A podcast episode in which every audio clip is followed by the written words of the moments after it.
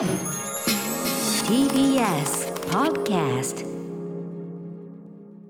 ではここからアトロクフューチャーパストです。この1週間でお送りしてきた情報や聞きどころをまとめて紹介して過去の放送を聞き返せるラジコのタイムフリー機能やポッドキャストラジオクラウドなど各配信プラットフォームと組み合わせて新しいラジオの楽しみ方を提唱しています。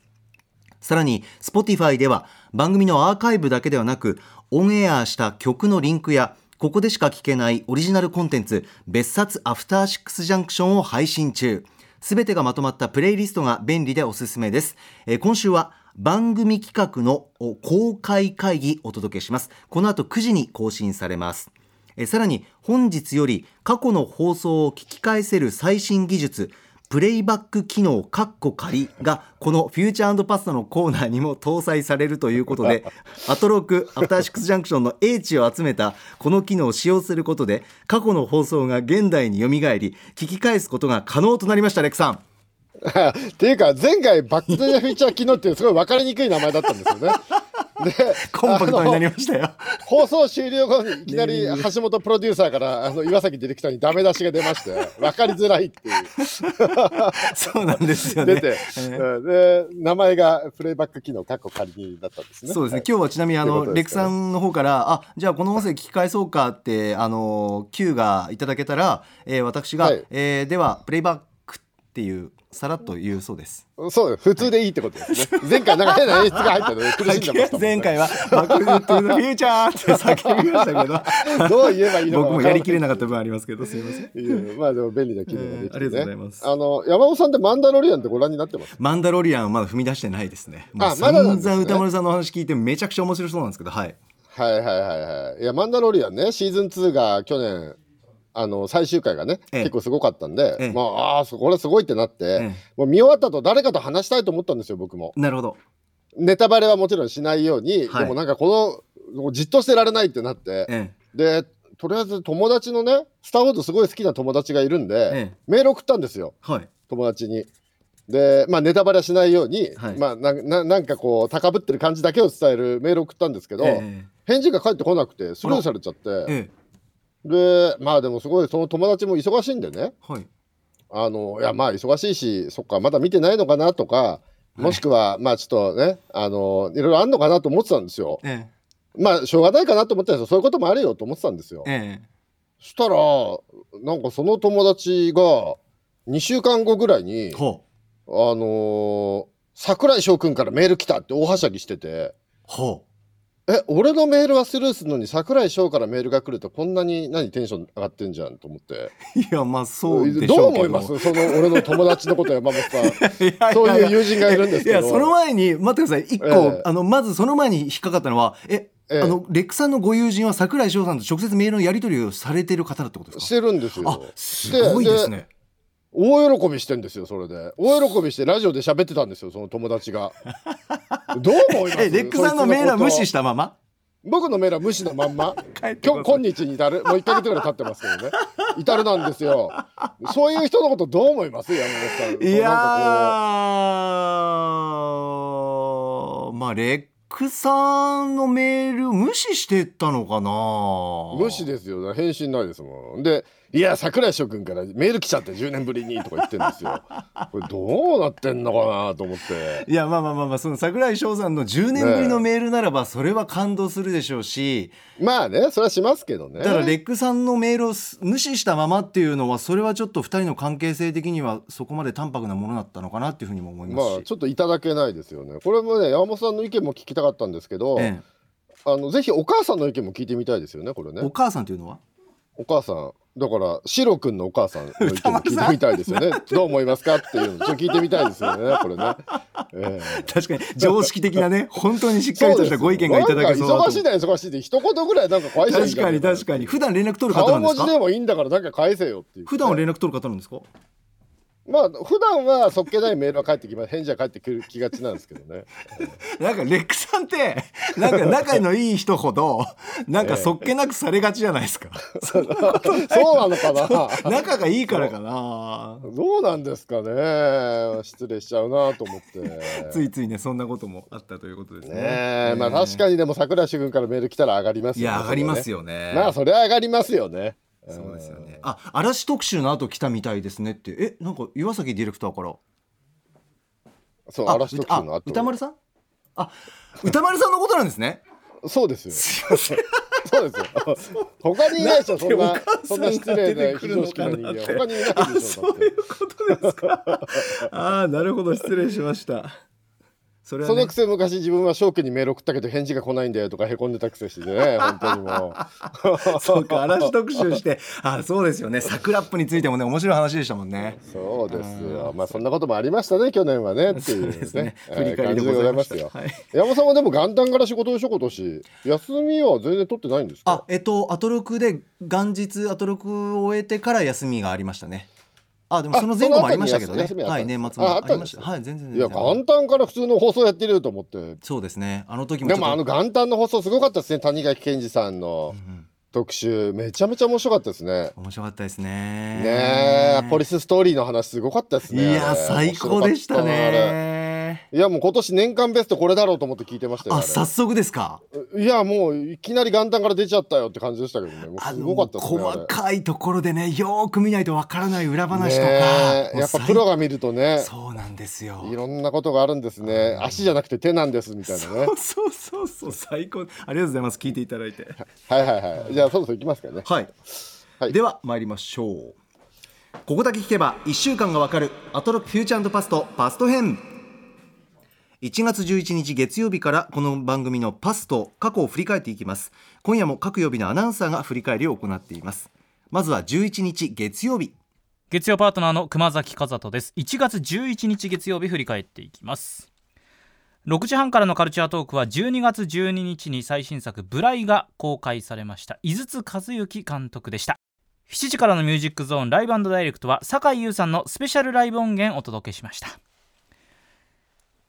そして8時台の特集コーナー「ビヨンドザカルチャー高橋芳朗 presents。今の洋楽シーンがすぐわかるミュージックコメンタリー2021年1月号をお送りしました。大きく2つ洋楽の新譜紹介そしてもう一つは2020年のテイラー・スウィフトについてこの2本立てでした、まあ、テイラー・スウィフトは、まあ、これまでももうものすごい方だったんですけど特にこの2020年というのはキャリアのターニングポイントになったんだと2枚のアルバムもありましたしなんといっても大統領選でのその影響力は凄まじかったと吉明さんが話していて印象的だったのはもう今回の大統領選だけじゃなくてもうその次の大統領選に向けてテイラー・スウィフトがどういう動きをしていくのかというところも注目してくださいというところでしたのでそのあたりもちょっと気にかけていきたいなと思いました。最後に今週おすすめのグラビアは柳ゆりなさんです。そうです。カルチャートークでも紹介しました井筒和幸監督のブライでヒロインをやっているあの柳ゆりなさんです。ブライでの柳さんのその演技とグラビア活動両方向からですねぜひご覧いただくのをまさにこのタイミングだからこそおすすめしたいとそう思っております。柳ゆりなさんです。そうですよね。柳さんグラビア素敵ですよね。でブライでの役柄とのギャップもまた楽しめるっていう熊須の言う通りという感じがいたしますが。さあレックさんいかがでしょうか？月曜日です、はい、えーっとねまずちょっと尺はそんなないんですけど18時台の頭でですねオープニングのトークでクマスがアルプススタンドの端の方を見に行ったって話をしてたんですけど、はい、でそれを見に行ったことによってあのスポーツ実況の描写する時の新たな視点に気づいたみたいな、ねね幅が広がったって話をして野て球の映画で。ああこれは確かにと思ってやっぱりまあアルプススタンドの端の方っていうのがね、まあ、スポーツでスタンドで見るっていうのでその視点に気づきやすかったっていうのはあると思うんですけど、ええ。まあ散々ね映画の話ばっかりしてる番組やってた甲斐あったなクマスって思いましたねけどね。いやこれ素晴らしい話だと思いねえました。すごい。ああなるほど。発見だなっていうのはありましたね。やっぱりうん映画のアングルとかっていうのは何を伝えるためにこのアングルで撮るのかっていうのがワンカットずつ考えられてるものですから確かに実況もそのねカメラアングルの視点を持ち込むとだいぶ変わるんだろうなと思ってクマスすごいことに気づいたなと思って。うん面白かったこれは実況にすごい幅が出るんじゃないですかね、今後ね。ね。今スポーツ実況楽しみですね。うんこの番組を経てね、そうですよね。新たなスキルを身につけたってのは、これいい話でしたカルチャーからね実況に生かすねはい。はい。そして、えー流れで18時半、井筒和之監督ね、いらっしゃいまして、はい。これメール来てますかね？はい、メールいただいております。ラジオネームわたちんさん、えー今週の放送の中で特に聞き応えのあったのは月曜日18時30分からの井筒和之監督インタビューです。放送が始まる前から井筒監督も歌丸さんも20分ほどの時間では喋り足りないだろうなとは思っていましたがその通りになりましたね、えしかしお二人の映画談義聞き応えたっぷりの内容でした。聞き終えた後には韓国映画を見た後のような血湧き肉踊る気持ちにさせてもらいました。活力をいただきました。パッチギ以降の井筒監督の新作は必ず初日に舞台挨拶のチケットを取って見に行くほどファンなのですが今作の「ブライ」はコロナの影響もあり東京への遠征も諦めました。え今のところ地元での上映の予定はないので見ることはできませんが機会を見つけてなんとか映画館で見たいと思っています。ということです。最高の時間でしたねレックさんねお二人の会話。いやー、これ素晴らしかったですね。もっともっとでしたね。特集とかもっとなんかずっと聞いてたいようなあの、お互いがお互い好きすぎるっていうもうか。最高愛にもうひたすら相思相愛ってことを伝え合ってるみたいな感じで、えー聞いててすごい幸せになっちゃいましたね。映画談義も勉強このイチャイチャぶりがね、いかに最高だったか、ちょっと皆さんにも聞いていただきたいんで、これプレイバックいきましょう。そうあプレイバッはいクどうぞ、いやー最い高だ仲良しですね。これ聞いてこっちまでニコニコなっちゃう。ね、幸せな気持ちになりますうね。あの、いつだろう、もう、タマフル始まる前か、始まってすぐぐらいだと思うんですけど、あ僕は中目黒に住んでた頃なんで、多分12、3年前だと思うんですけど。あ中目、黒時代はい。歌間さんと酒飲んでて、中目黒のバーで。ええで、今、現役の日本の映画監督で誰が良いかみたいな、なんか話になって、はで、議論してるうちにだんだんこう、熱を帯びてきて、なんか歌間さんが怒り出して、怒り出して、おまあ、何で、何で歌丸さんが激高したかよく覚えてないんですけど、ええ。その激高した後のことは覚えてるんですけど、え歌丸さんがものすごいでかい声で、じゃあお前は今日本の映画監督現役って誰がいいと思ってんだよ、言ってみろよって言われて、ものすごいテンションで言われて、はで、ん僕もちょっと考えて、井筒和之監督かなって言ったんですよ。したら歌村さんも、え？ってなって、しばらく考え込んで、分かってんじゃん、お前ってなって、それまでめちゃめちゃ綺麗したのに、収まった。ものすごい、ものすごいご機嫌になって。和幸井筒で収まった。そうそうそう。それまで結構すごいな。喧嘩してたのに、その後はずっと井筒監督がいかに素晴らしいかをね、ずっと語り合った記憶がありますね。そうなんですね。いや、やっぱりね、うん。歌間さんもおっしゃってましたけど、まあ、はい。伊豆和之って、井筒監督ってそのホームランか三振かみたいなとこあって。おっし、ゃってましたね。で、何がすごいってやっぱ80年代に楽器帝国作って、90年代に岸和田少年グレン隊作って、はい。2000年代にパッチギ作って、大好きです。はい。まあその時点で30年の間に10年に1回必ず特大ホームラン打ってるっていう。あなかなかね、あの、その長いキャリアの中で、ずーっとそうやってね、面白い映画作り続ける人ってなかなかいないですよね。その後ね、ヒーロー賞も取ってますからね。いや、すごいですよね、伊豆監督はやっぱりね。うん僕も大好きなんですよね。もう不良を取らして、不良のブルース取らせたら間違いないっていうか、日本一ですよね、もうね。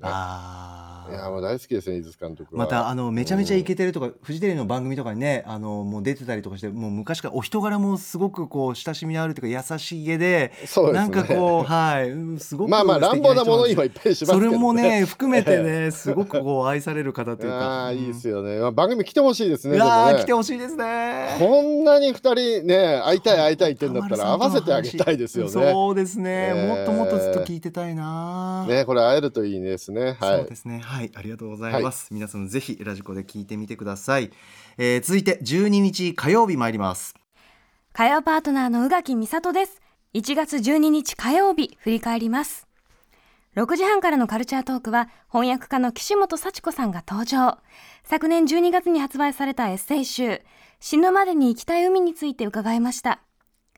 本読んでいると本当に記憶の中にある場所をこう思い出す時って、そこはこう現実にはもうなかったりして、そうなると自然と記憶のサイドは下がってちょっと寂しくて、はあ、この感情をエモいって言うんだろうなって思うんですよね。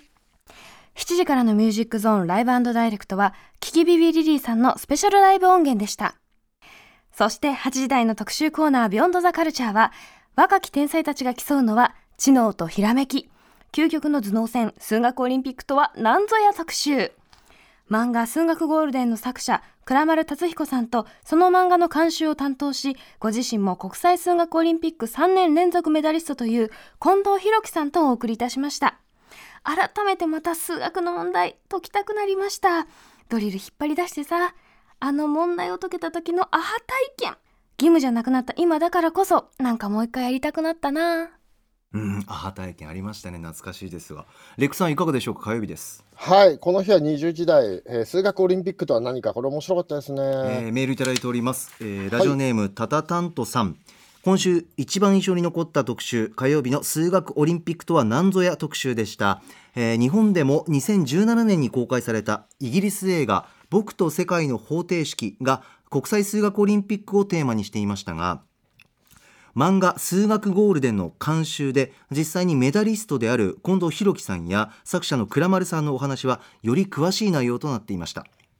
日本での大会は小学生の時から参加するつわものがいることや全国の天才が振り落とされていく複数回に及ぶ選抜方法。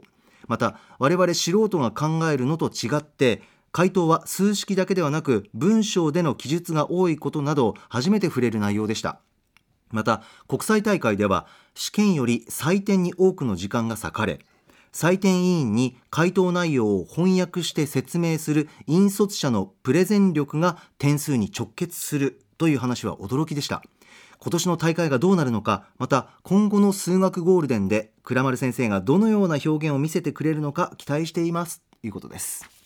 はい、僕もね、この特集聞いて、早速数学ゴールデン買って読んでみたんですけど、あいや、面白かったですね。ああそうですか。えめちゃめちゃ面白いですね。えーえ山本さんは文系ですか？文系です。もうたもうどっぷり文系でして。はい。いや僕も文系で、あのーやっぱ漫画とか映画とか、まあ、そういうの好きだったんで、はい。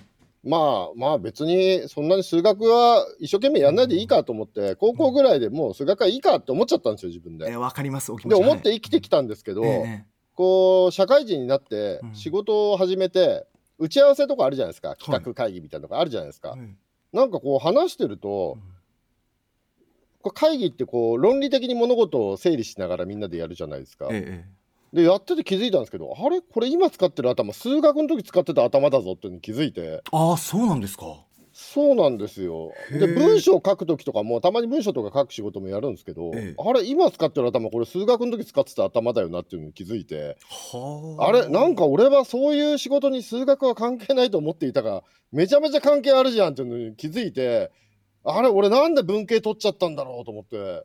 そこまで思いました。じゃないかと思いあましたね。そうです、うんえそれは数字が出てくるような会議の内容とか打ち合わせ内容だじゃないですじゃないんですか？やっぱり物事を論理的に下から順番に積み重ねてロジックを立てていく時って数学の時使ってた頭だなっていうのにその時なんか脳脳の使ってる箇所があれ？この辺って数学の時使ってたなって気づいてそれ以来ずっと社会人になってからもうああ俺数学やっといたからよかったのかなと思ってたんですけどこの特集を聞き数学ゴールデンを読んで、ええ。もう完全に合点がいきましたね。ああそうですか。もうやっぱり数学オリンピックレベルのものは全部ロジックで考えた上に答えも全部文章で書くんですよ。だから論理の構築が大事なんですよね、やっぱり。ねそういやだからなんかこうね研究者になるとか理系の何か研究するとかじゃなくてうん。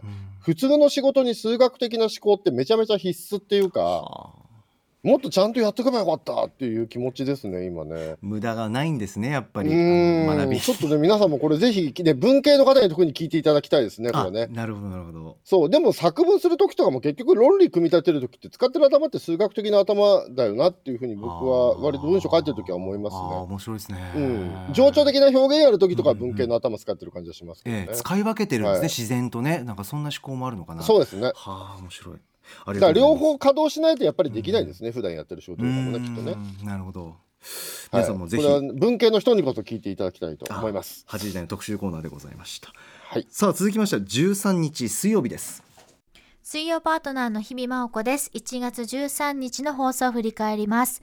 6時台のカルチャートークは映画やブルーレイに詳しい飯塚克味さんにおすすめの最新映画ソフトをご紹介いただきました。バックトゥーザフューチャーのトリロジー 35th アニバーサリーエディションや早速出ていますテネット、ムーラン、そしてローマの休日、デジタルリマスター版などなどいろいろと注目の作品をね、紹介していただきましたが、ステイホームの今だからこそソフトにしかない特典をしっかり味わえるチャンスとも言えるでしょう。チェックしてみてください。そして7時からのライブダイレクトは、元ラブタンバリンズのエリさん、そしてキーボーディストプロデューサーの SWING-O さんが登場です。とにかくかっこいいです。ぜひタイムフリーでも聞いてください。そして8時からの特集コーナービヨンドザカルチャーは、いわゆるうまいラップって一体どういうこと？英語ラップの韻の進化から考察してみる特集 by ジェナクション。ディスクガイドインディーラップアーカイブを発売したばかりのヒップホップリサーチャーことジェナクションさんをお迎えし、英語ラップの韻の進化を通じてラップのうまさ、ひいてはラップミュージックのより深い味わい方について学びました。お話聞いてて改めてうまいラップができる人っていうのは賢いんだなぁと思いました。まあ、韻つまりライムといっても言葉選びだけではなくて、ラッパー自身が楽器としての個性や特徴、こういうのも、まあ、ラップの内容であったり、その韻の踏み方に影響しているというのは初めての発見でしたね。ラップの聴き方が変わる、そんな1時間でした。以上、水曜日でした。はいそんな水曜日ですがレクさんいかがでしょうか？はい、えー、18時半、飯塚さんのですね、えー最新、最新映画ソフト、これ、これですね、これ、毎回毎回、ね、いらっしゃると、もう 4K 版が出て、毎回大騒ぎ。そうですね。特集になってますけど、飯塚がとにかく、とにかく 4K 好きなんですよね。4K の素晴らしさがぐっと伝わってくる。はい。ね、で今回やっぱ大きいニュースとしては、グーニーズのノーカット機械音声が発見さ新たに発見されて収録されたっていうね,、はいい、うのがあってああこれ聞いて思ったのが、まあ、確かにあのこうやってソフト化されるときに、はい。テレビの吹き替えの音声があの収録されたりっていうのはよくあるんですけれども、今回のは完全に散逸してたんですよね。初回の完全ノーカットで放送していたものがはもうどっかに行っちゃってて、ええ。その後短くしたカット版の音声しかなかったのが探したら出てきたっていう話ですよね、うん。これ。でこれ聞いてて思ったのはあのこういうのがなんかボーナスになるんだったらあのて他局ですけどテレビ東京の午後のロードショーってやってるじゃないですか。はい。あのカットする尺が長いことで有名な午後のロードショーとかの。僕あのどこをカットしてくるかっていうのを見るのがすごい好きで。はあそうなんですよ。午後のロードショーで版とかもなんかボーナスで入れてくれるとすごい嬉しいなと思いましたね。あー。カット版もうねカットしすぎて別の映画になってることとかあって面白いんですよ すごい。そそんな見方したことなかったな。あれ CM の尺が長いからすごいカットするするんですよ。あーどうしても2 30民放です分ね。そう。僕一番びっくりしたのが、ね、よく言うんですけど「クレイマークレイマー」っていう映画見てて、えあのー離婚して夫婦が離婚して、まあ、はい子供の親権どっちすんだって裁判したりとか、うんうんうんあと子供と再会して感動したりとかあるんですけど、ほうほう一回午後ろでえはい。子供と再会するシーンとかを、ま、全部切ってえ？完全もう切って感動的な有名なシーンを切ってはあ完全に裁判映画にした編集版みたいなやつが流れたことあって。うわドライなこれはものすごいクリエイティブな作業だと思って感動した記憶があるんですよ。感動したんですか？全く別の映画じゃんこれと思って。そうか。すげえな心の人と思った記憶があるんですよね。すっごいな。そう。いうのもねあの DVD 化とかするときにね収録してくれるとすごい嬉しいですよね。ああ面白い視点でうすね。ん。あと欲を言うと、うん。やっぱりもっと言っちゃえばあれですよ、はいあの月曜ロードショーとか水曜ロードショーとか、はい。ゴールデン洋画劇場のオープニングからはい。収録したりとかね。ああははの水曜ロードショーのパラパララララララララってあのニニロストのね水曜日の夜から始まって本日は何々っていうねのが出てくるとことかも全部収録してくれると、それでねあれですよ小木正弘先生とかのね解説とかも入ってるとかね。ああなるほどそうそうそうよ淀町先生とかのね解説が入ってるとか、そういうのもボーナストラックにしてくれるとね、うんあの単体ではね淀川先生とかのはあの DVD ちょっと出てたりはするんですけど、ええ映画のソフトにそれくっつけた方がなんか嬉しいんじゃないかなって気もして。まあもっとよく言うと僕はもう放送した時のうん。CM も含めて完全ノーカットで見たいアーカイブで。もう映像うこれーん。もうよくを言うと、その洋画劇場終わった後の5分番組とかまで入れてほしいい きますね。もうもう完全に当時テレビで見たまんまのものがそうですよね。時代がパッケージングされるみたいなところ雰囲気とか一連の流れの空気。うん。そう許諾とか大変だと思うけどねそれをね。あの毎回収録とかすれば毎回出すたびに売れると思いますよああなるほどね。ブルーレイとかも。DVD 持ってるからブルーレイいいかっていう人もええ。それが入ってれば絶対買うと思いますよ。あうん。歴史ですからね。確かにねね。っていうのを今ねソフトメーカーの方聞いてたらねぜひそういう感じで 商品化していただけると。ご参考ください。はいはい嬉しいですね。6時台カルチャートークでございました。はい。さあ続きましては14日木曜日です。木曜パートナーのうないりさです。1月14日木曜日振り返ってまいります。まず6時30分からのカルチャートーク。428封鎖された渋谷デーなどで知られるゲームクリエイター石井二郎さんが初登場でした IP つまり知的財産という観点から世代やジャンルを超え愛されるコンテンツの条件などについてスター・トレックやヤマトガンダムなどの実例を交えて伺いました。えー正解写真書から出ています石井さんの IP の作り方と広げ方。この本本当に今日のお話聞いていて面白そうだなと思ったので私も読んでみたいと思います。いや確かに甲子園とかすごいなって改めて思いました。人やストーリーが変わっても世界観さえ構築されて認められればもう長く続くっていう話ね。非常に分かりやすいあのお話でした。そして7時からのミュージックゾーンライブダイレクトはグループ伊能の今井さんによるアトロクのためにライブハウスで取り下ろした超豪華ライブ音源をお送りしました。もう最初の音からテンションぶち上がりなのでぜひ、えー気持ちを上げたい時に皆さん聞いてみてください。そして8時台の特集コーナー「ビヨンドザカルチャーは日本のアニメ漫画界のリビングレジェンド安彦義和さん直撃生インタビュー特集を丸々1時間お届けしました。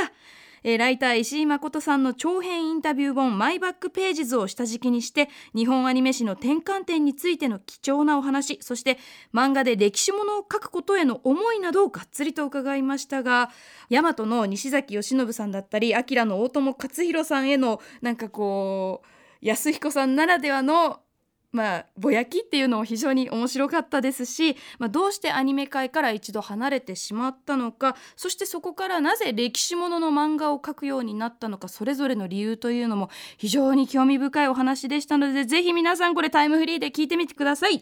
ということで以上木曜日でした。さあ木曜日もたっぷりとした内容でしたけれどもレクさんいかがでしたでしょうか？はい。木曜日なかなか盛りだくさんで面白かったですね。すねまずオープニングがですね、はい。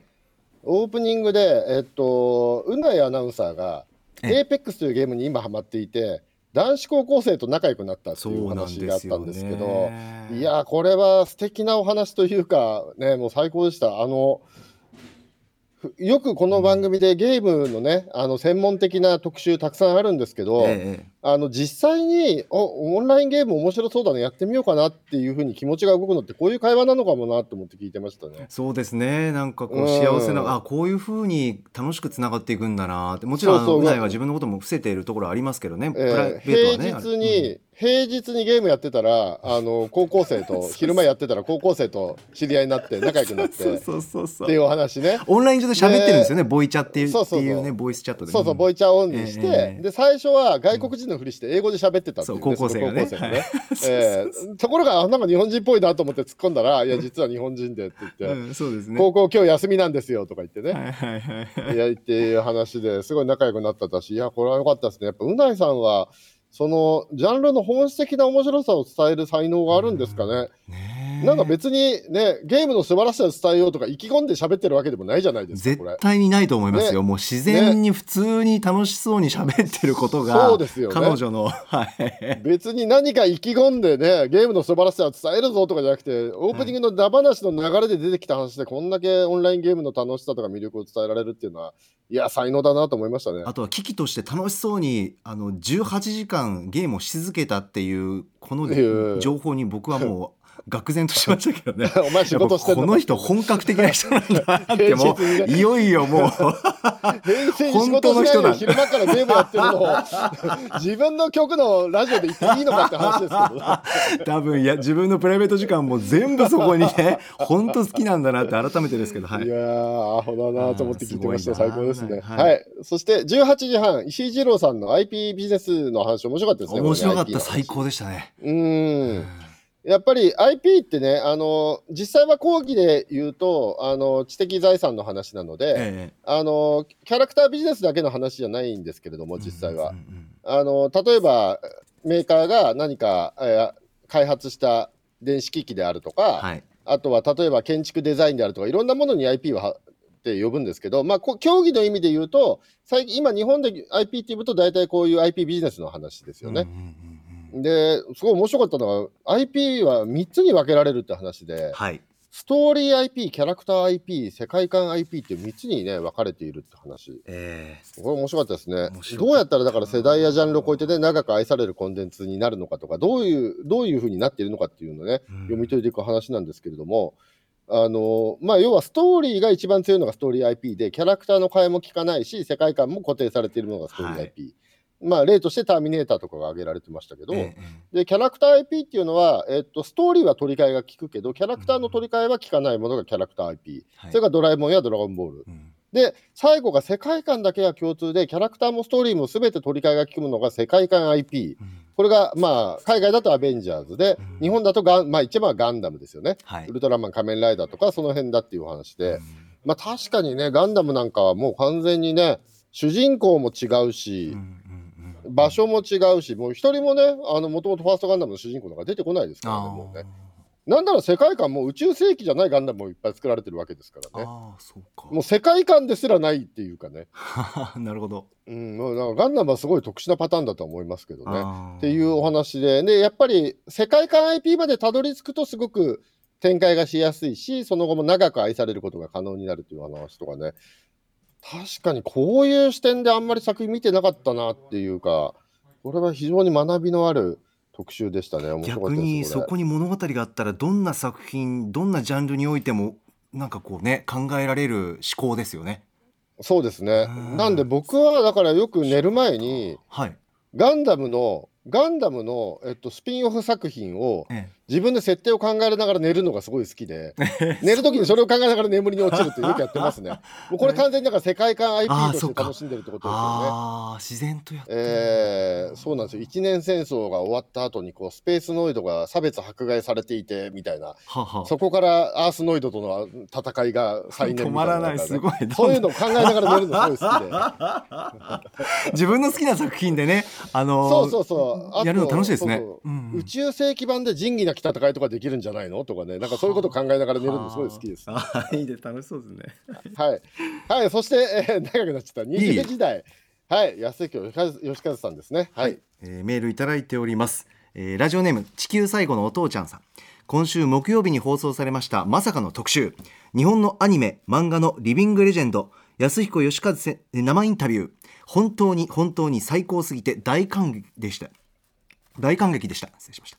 アニメーターやキャラクターデザイナーとして宇宙戦艦ヤマト機動戦士ガンダムといった歴史的な傑作アニメの数々を手掛けられ漫画家としてもクルドの星ブイナス戦記機動戦士ガンダムジ・オリジンなどなど傑作を生み出されたまさに神。安彦義和先生の生出演は我々ファンにとって夢のような時間でした。宇宙戦艦ヤマトのプロデューサー西崎義信さんの有名なワンマン暴君ぶりに対し嫌いになれないしむしろ感謝しているとおっしゃりながら子供には裏番組のアルプスの少女ハイジを見せていたという先生。えーさらに宇宙戦艦ヤマト2のシリーズ構成を手掛けられていたのにスタッフとしてノンクレジットだったことに対しては西崎義信の黒子という位置づけだったのかなという先生。機動戦士ガンダムでタッグを組まれたカリスマ富野義行監督が同期だったあプロ時代は便利屋的なポジションで周りから軽く見られた存在だった。などなどテレビ漫画ではないテレビアニメ黎明期からの貴重な当時のお話はどれも安彦義和先生のユーモアとストイックさが垣間見れる素晴らしい内容でファンならずともまさに感類もの。そして漫画作品に対しては歴史的テーマ性のパズル的な視線視点。タイムスリップ的な楽しさなど先生のクリエイティブな発想にはうなるばかり。これも長時間にわたり素晴らしいインタビューをしてくださいました石井誠さんのご尽力あればこそと本当に大感謝です。今回の特集と合わせながら書籍安彦義和マイバックページズを安彦義和先生と石井誠さんのお声を脳内再生しながら読み込みたいと思います。ということです。はい、はい。今メールにもありましたように僕もマイバックページズ今ちょうど読んでるところで、ええその安彦先生のだからお話があこういうふうに話してるんだっていうのがあの保管しやすくなりましたね脳内でね。喋り方や声などが、ええあのええうないさんもね、安彦先生のぼやきが面白かったですって言ってたけど、そうなんですよね。基本、読んでると、基本ぼやきがすごい多いのなるほど。ういうトーンでこれ言ってるのかなと思ってたんですけど、それがすごい立体的になりましたね。ええええでやっぱりや、ね、安子先生って言えばね、やっぱり今メールにもあって、西崎由伸さんのエピソードはね、よく聞かれる話だと思うんですけど、ええええええ。西崎由伸さんってご存知ですか山本さん。私はちょっとえまあ、宇宙戦艦ヤマトのプロデューサーだった人で、まあ、とにかくめちゃくちゃで破天荒な人だったっていうね、えそのあたり有名な人なんのですけど。レックさんあのプレイバック素材があるそうですが、い。きますか？ああるんですね、そうですね。はいかけてみましょう。安彦さんから見た西崎さんのイメージの部分ですよね、はい。ではプレイバックいやこ結構ボロクソ言ってますけど、ーキーワードが強い。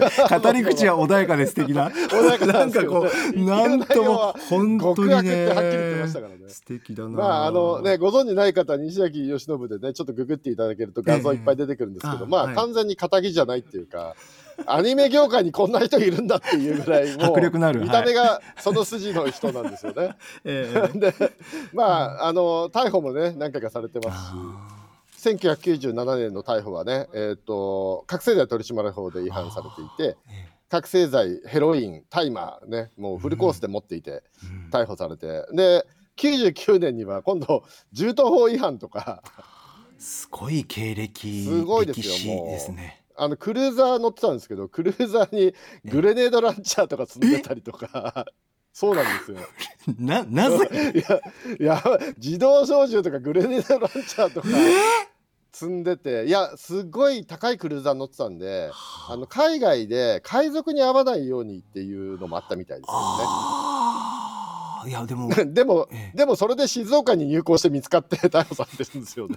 日本では必要ないだろう 自分が海賊みたいな感じになっちゃって。話であー有名な話有名な話なんでですかね。すみません僕無知でちょっと。あそうですね。いやいやいやいやもう本当にまあ破天荒な人で。ええいやでも本当安彦先生はあの嫌いじゃないってずっとおっしゃってますよね。ええそうですね、はい、いやーでもねと話とか、まあ、富野監督のお話とかねいろいろあるのでこれぜひ皆さん聞いていただいてえであの安彦義和マイバックページズで石井さんの本もぜひ皆さん読んでいただけるとねいろいろ立体的になるんじゃないですか。ええ。えあと副読本として、えー、と吉田剛の巨匠ハンターって本があるんですよこの番組でもおなじみの。ええ。ええそこでも安彦義和先生のインタビュー載ってまして、あええ、で吉田剛がインタビューするとやっぱりそういうめちゃくちゃな人のは話を聞くのがメインになってくってところがあって。ええええええあの石井さんのマイバックページズのあのサイド B として吉田剛の巨匠ハンターも読みさらにあの宇宙戦艦ヤマトを作った男西崎義信の狂気って本があるんですよ。ええ。この本なんかも読むとなんかいろいろ楽しいんじゃないかなと思います。ね。うわあもう盛りだくさんですね。はい、いやもうこの界隈はやっぱり西崎さんは、ね、外せないんでね。もう本当にめちゃくちゃな人で面白いですね。ああ皆さんぜひチェックしてみてください。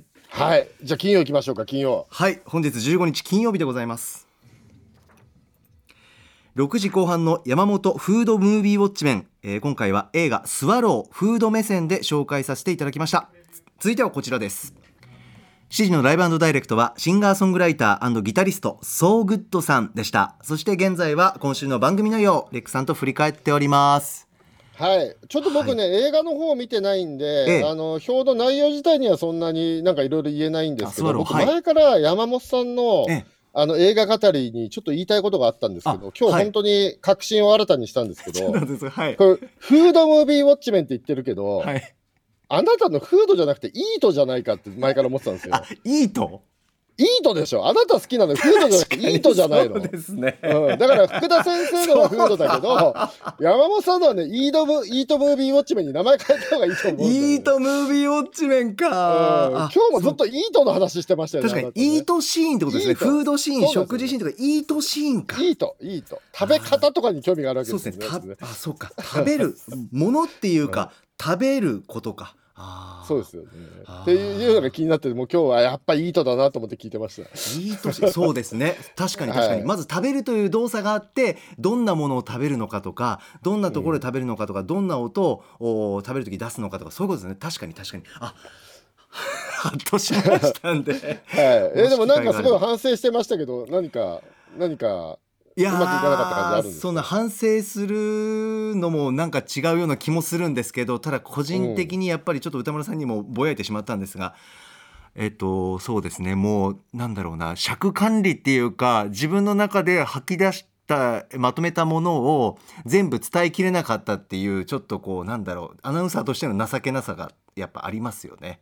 うん、あーでもね、普段のその原稿読みとかとはまた違いますもんねこういうのになるとすごいなね。歌丸さんってあの同じ番組やってる身としてはちょっとあれなんですけどやっぱす20分というあの世界の中でうん。やっぱりこう伝えたいことをきっちりこうなんだろうな畳みかけながらお抑えながらきっちりこうまとめるってすごい作業だ今更ながら自分があの場でしお話しさせていただいて思いました。話をさせていただいてそうなんですよね。もともと歌村さんのあのコーナー始まった時って、はい。今とちょっと違って、今はなんかこう、映画評論家歌丸として有名になって、みんな歌丸さんの評論が聞きたいってなってるけど、もともと最初、瀬野珍さんがあのコーナー始めた時は、はい。和芸を聞かせるコーナーって、やっぱり瀬野珍さんは思ってたみたいで、はい。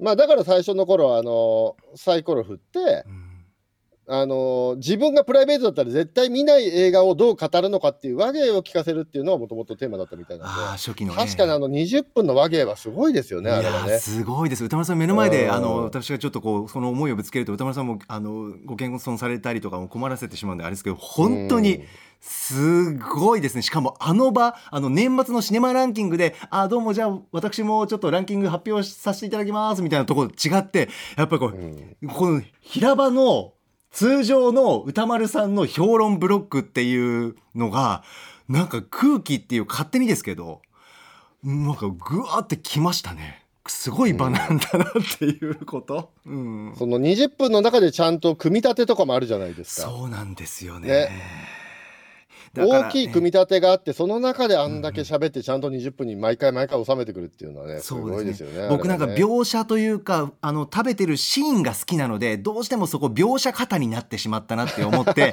あの他にあのやっぱ肝となる部分これがこうでこうだからこうだろうなっていうなんかちょっとこう仕組みっていうかロジックの部分も伝えきれない部分があったんで、ちょっと反省というかやらせていただいてちょっとはい楽しかったんですけどはいそうですね。大きい構成の中でこの食事シーンはどういう意味があるかみたいなね。そうですね。あとやっぱりこうスワローの。中で生活音なんか料理とか掃除シーンの音って強調されてて豊富なんですけど、うん。だからこそ飲み込む時口に入れた時の音が異様に聞こえるんですよ。り異質さが際立つとかね、なんかそういう部分とかももっともっと歌丸さんの目の前に伝えたかったんですけどちょっと自分の不甲斐ないところで尺管理です。アナウンサーの基本ですが。